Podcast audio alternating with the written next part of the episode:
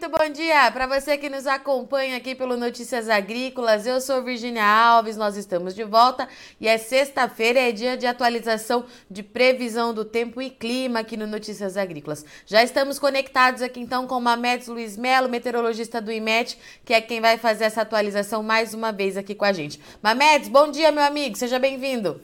Bom dia, Virgínia. Bom dia a todos os internautas de Notícias Agrícolas. É sempre uma satisfação estar aqui com você e todos os teus internautas, Virgínia. Aquela pergunta que eu faço em todo o início de entrevista, né, Mamedes? Acertamos as previsões dos últimos dias? Eu diria assim que naquela previsão, Virgínia, nós acertamos aí, vamos dizer, 90%, e, 90% porque a chuva lá no norte ela deu uma migrada mais para o sul da, da, da região e eu, particularmente no início da semana, esperava essa chuva acontecer mais nos extremos ali da região norte, mas ela migrou um pouco mais para o sul, então só, ali mesmo, só foi ali que a gente errou, eh, Virginia. Mas no restante, a massa de ar seco predominou praticamente ao longo de toda essa semana, trazendo baixas umidade nas horas mais quentes e temperaturas bem elevadas. E a chuva um pouquinho mais ali para o leste da Bahia, que também estava sendo prevista. E Mamedes, como é que a gente fica para esse final de semana? É, a gente pode ter alguma mudança nas condições do tempo? Vai continuar quente em pleno inverno? O que, que você tem aí de atualização? Virgínia, eu vou mostrando aqui a, as imagens de satélite que a gente não tem muita mudança não. Tudo promete ter aí um final de semana quente, seco, em diversas áreas do país, incluindo até mesmo parte lá da região sul, é, onde passamos né, por, por, todo aquele período ali com chuva, vento, agora então vai vir esse período de mais, vamos dizer assim, quentura e secura lá, pra, principalmente para o estado do Paraná. Virginia, eu estou mostrando, antes de te responder, como vai ficar o final de semana, esse cenário do, ao longo de toda a semana. Eu tenho uma imagem aqui de satélite na esquerda de terça-feira, a do centro de ontem, quinta-feira, e a da direita já de hoje. Então, nós percebemos aqui que na imagem de terça-feira, uma área bem escura, que assim, significa que essa massa de ar seco vem atuando firme e forte.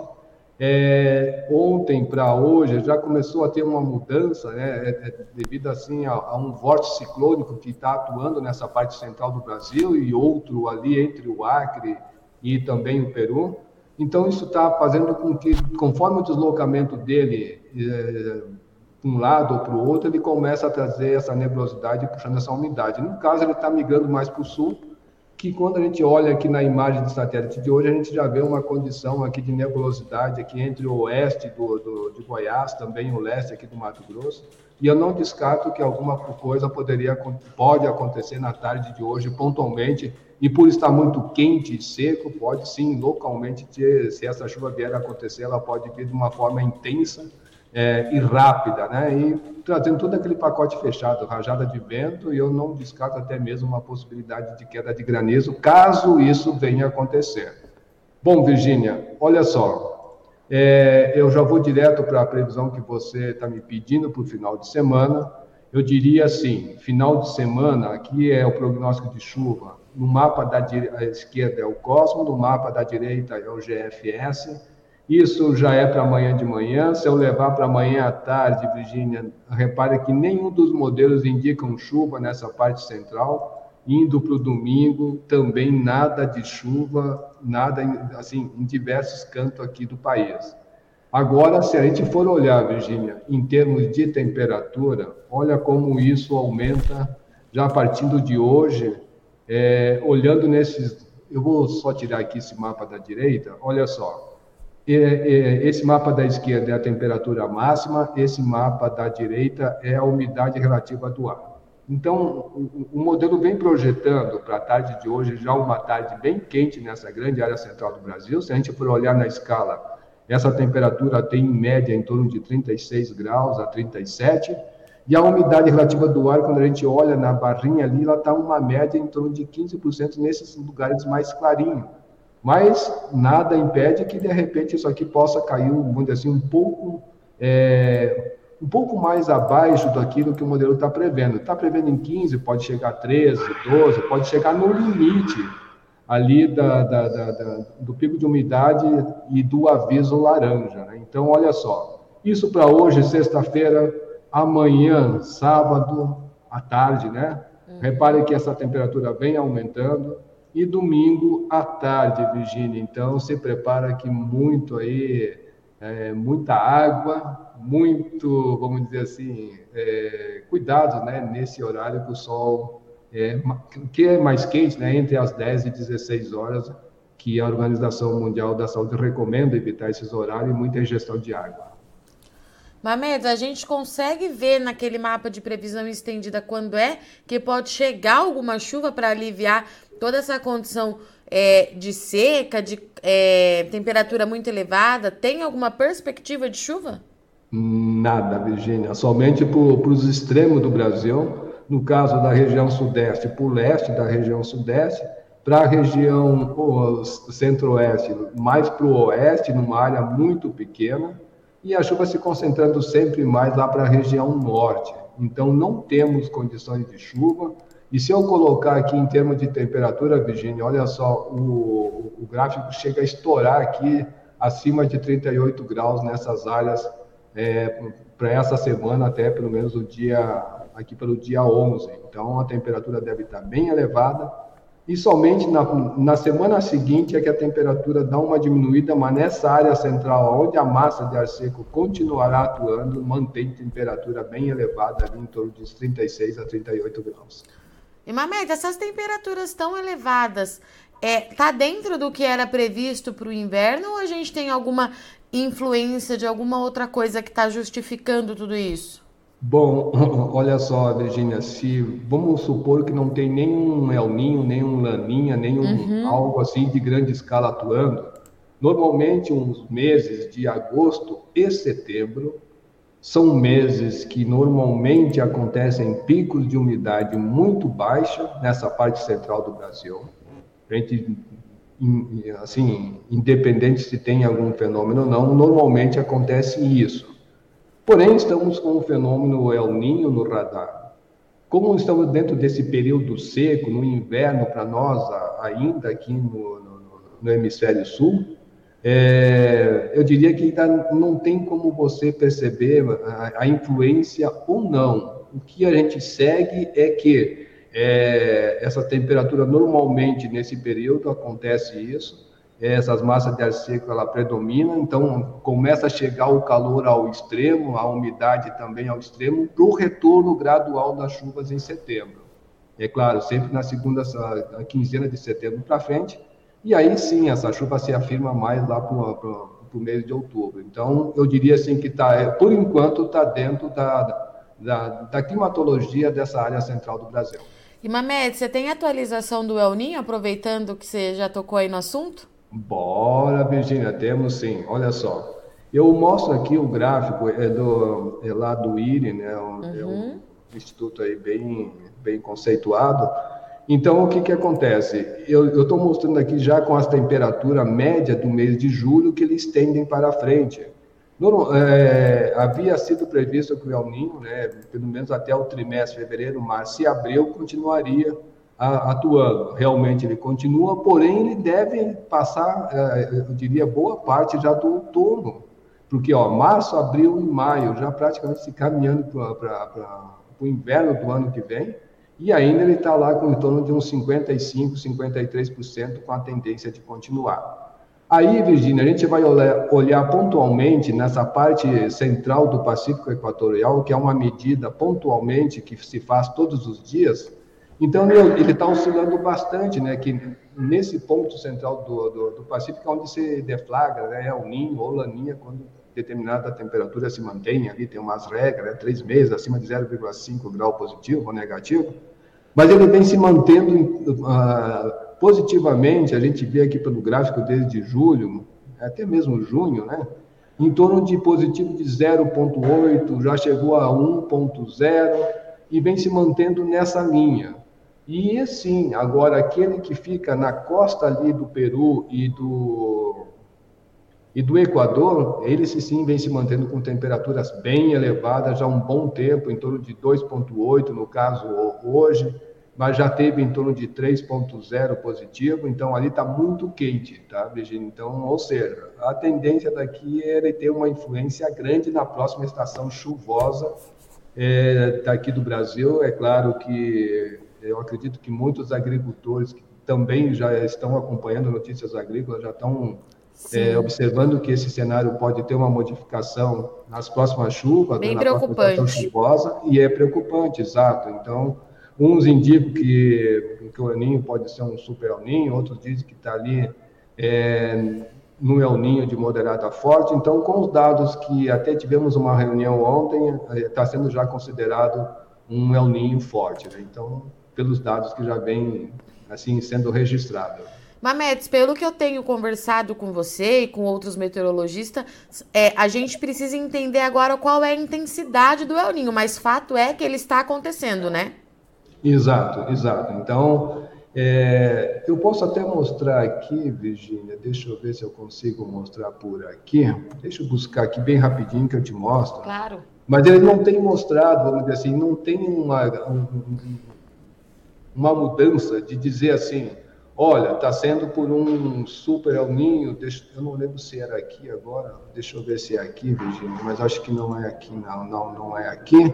Então é aqui dentro do IRI, é, onde tem ali um, um, monte de gráfico, assim, de, é um gráfico espaguete, e que, que nos mostra, né, é, como, vamos dizer assim, como é que está esse comportamento, é, esse aqui, ó se a gente for olhar, isso aqui são diversos institutos que fazem essa previsão, né? E, e, e, todo, e essa linha marrom aqui no, no centro do, da, de todos esses gráficos é onde diz a média de todos esses modelos, né? Então, a gente observa que o trimestre outubro, novembro eh, e dezembro, e novembro, dezembro e janeiro são os picos mais altos, mais fortes do, do, do El Ninho, 1,77, 1,75, então se espera que ele chegue a essa temperatura. Então, por isso que está indicando que seja um El Ninho forte. É, existe alguns outros é, órgãos, no caso aqui, até agora eu estou vendo que é, é, o modelo francês, né, da Meteo France, não é nem mais o canadense, o canadense, australiano, perdão, e estavam indicando sempre assim temperaturas bem elevadas. Ó, no caso aqui o o Instituto Francês está prevendo é, nesse período de outubro, novembro, dezembro, que ele pode chegar a 2,72 e no próximo trimestre, novembro, dezembro janeiro, em torno de 2,74, enquanto que o australiano estava marcando 2,53. Ou seja, tem alguns que realmente elevam uma temperatura acima para um super El Ninho, é, e outros está se mantendo assim, na média de todos eles, está se mantendo ali em torno de um El Ninho moderado a forte. É, eu diria assim, Virginia, que se a gente for comparar com o último El Ninho que aconteceu em 2015 e 2016, ele está mais ou menos indo nesse mesmo caminho. Perfeito. Mamedes, eu vou abrir aqui. Não tem muita novidade em termos para os próximos dias, mas a gente tem a pergunta do Rodrigo Carvalho.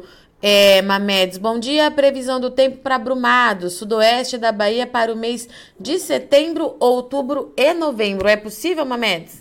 Olha, até outubro eu consigo para ele. Perfeito. Tá? Mas a, novembro ainda não, não foi feito.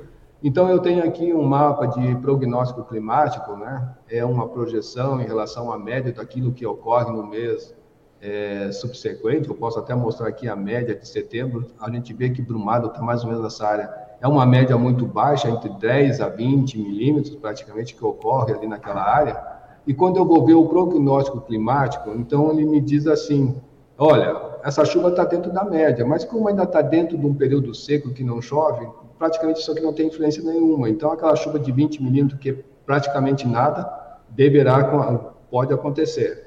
E aí, outubro, que marca, eu mostrando aqui no mapa, pela climatologia, que mapa mostra um certo retorno dessas chuvas, mesmo que seja gradual, podendo chegar ali em torno de 80 milímetros, repara que ainda não está com uma perspectiva boa. Provavelmente, Virginia, nesse período aqui, a gente já deve estar com um sinal é, mais forte do El Ninho, por isso que já está indicando alguma chuva abaixo aí da média, ligeiramente abaixo da média, como também para essa toda a área central do Brasil aqui.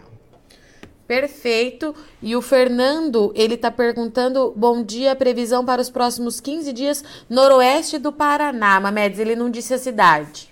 Bom, vamos nós aqui. Vamos mostrar aqui, para esse aqui a gente tem uma condição melhor. Olha só, noroeste do Paraná pode trazer alguma chuva no início dessa semana, é, conforme aquela frente fria vai passar pelo, pelo litoral ali do, do, do Rio Grande do Sul, pode levar alguma instabilidade lá para ele.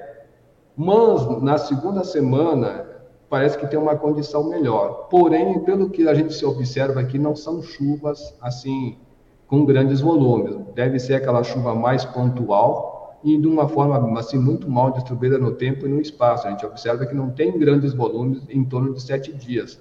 É, tanto nessa primeira semana, fica ali na casa dos 7 a uns 13 milímetros, isso é praticamente nada, e se concentrando mais no sul só do Paraná, não, não na parte aí no noroeste do, do, do estado onde ele está pedindo.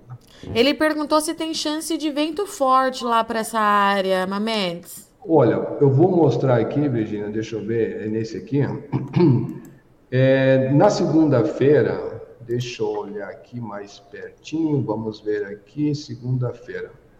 Olha, eu não descarto, conforme essa, esse sistema vai passar por aqui, algum, alguma rajada de vento, apesar de ela ser mais intensa, mais para o lado do Rio Grande do Sul e de Santa Catarina, e principalmente o leste desses estados, eu não descarto que algum vento pode sim, alguma rajada pode intensificar. Eu estou vendo aqui que chega até em torno de 10 metros por segundo. Se a gente levar isso aí para quilômetros por hora, dá em torno de 36 quilômetros por hora. Então, eu não descarto que alguma rajada pode sim, conforme esse sistema passa por ali é, na segunda-feira, para terça-feira, pode levar sim alguma rajada forte, mas nada assim significativo. Perfeito. Mamedes, essas foram as perguntas de hoje. Mais uma vez, muito obrigada é, pela sua parceria aqui com a gente. Um bom final de semana para você e para todo mundo aí do, do IMET e a gente se vê na segunda. Combinado, Virginia. Eu é que agradeço aqui em nome do IMET o espaço e que, vamos dizer assim, se alguém ficou ainda com uma dúvida, né, procure aí, acesse o site, de Notícias Agrícolas ou o site do IMET, vai ter aí uma gama de informações. Não é isso, Virginia? É isso, e qualquer dúvida é só mandar que a gente tenta responder na segunda. Exatamente. Um grande abraço, ótimo final de semana a todos. Portanto, então, estivemos aqui com o Mamedes Luiz Melo, que trouxe para a gente a previsão aí para o final de semana. Não tem mudança em relação é, às condições de chuva, o tempo vai continuar muito seco, temperaturas elevadas, umidade relativa do ar embaixo em boa parte do Brasil. As temperaturas estão mais altas quando a gente compara com o último inverno. Tem região é, ali no centro-oeste que está com temperatura máxima quase na casa dos 40 graus, e esse é o cenário que vai permanecer pelo menos até segunda-feira. Esses foram os destaques então de Mamedes Luiz Melo, meteorologista do IMET, para você que nos acompanha aqui pelo site e também pelo YouTube oficial do Notícias Agrícolas. Não esquece de curtir é, o nosso canal para você receber todas as vezes que tiver algum vídeo acontecendo, alguma programação aqui acontecendo. Vale lembrar que Notícias Agrícolas fica ao ar praticamente o dia todo aqui no nosso canal oficial, tá certo? Eu sou Virginia Alves, agradeço muito o Sol de hoje companhia, mas não sai daí que já já a gente está de volta volta com o mercado do boi aqui na sua tela. É rapidinho.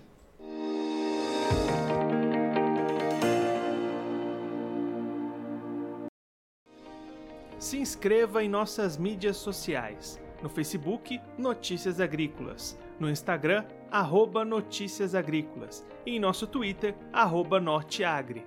E para não perder nenhum vídeo, não se esqueça de nos acompanhar no YouTube e na Twitch, Notícias Agrícolas Oficial.